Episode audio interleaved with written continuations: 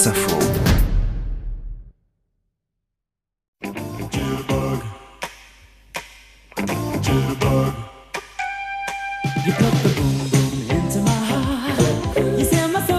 À l'occasion de cette première confrontation télévisée entre les deux candidats, une évidence est apparue. Ronald Reagan, à 73 ans, est le plus vieux président de toute l'histoire des États-Unis.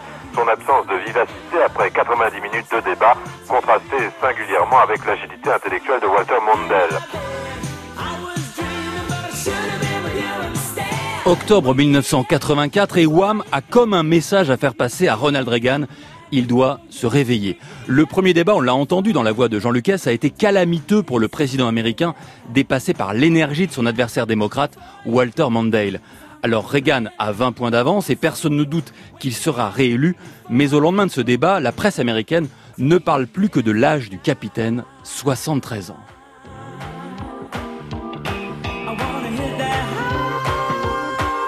Reagan se défend très mal, expliquant qu'avec la même quantité de maquillage que Mondale, il aurait pu lui aussi faire jeune.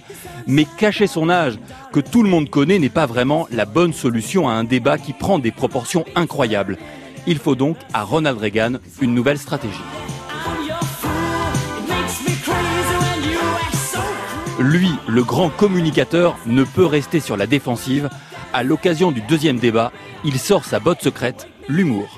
Ronald Reagan qui a tiré la leçon du précédent débat. On a vu ce soir un président en forme, clair dans ses réponses, qui a réussi à faire éclater de rire l'Amérique lorsqu'on lui a demandé ce qu'il pensait de la campagne de la presse à propos de son âge. Vous devez savoir que je ne ferai pas de l'âge un élément de cette campagne.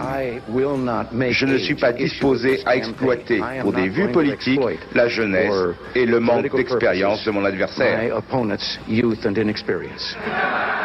Tout le monde rigole, y compris Walter Mondale. La messe est dite, le débat sur l'âge de Reagan est clos et trois semaines plus tard, le président l'emporte dans 49 des 50 États américains.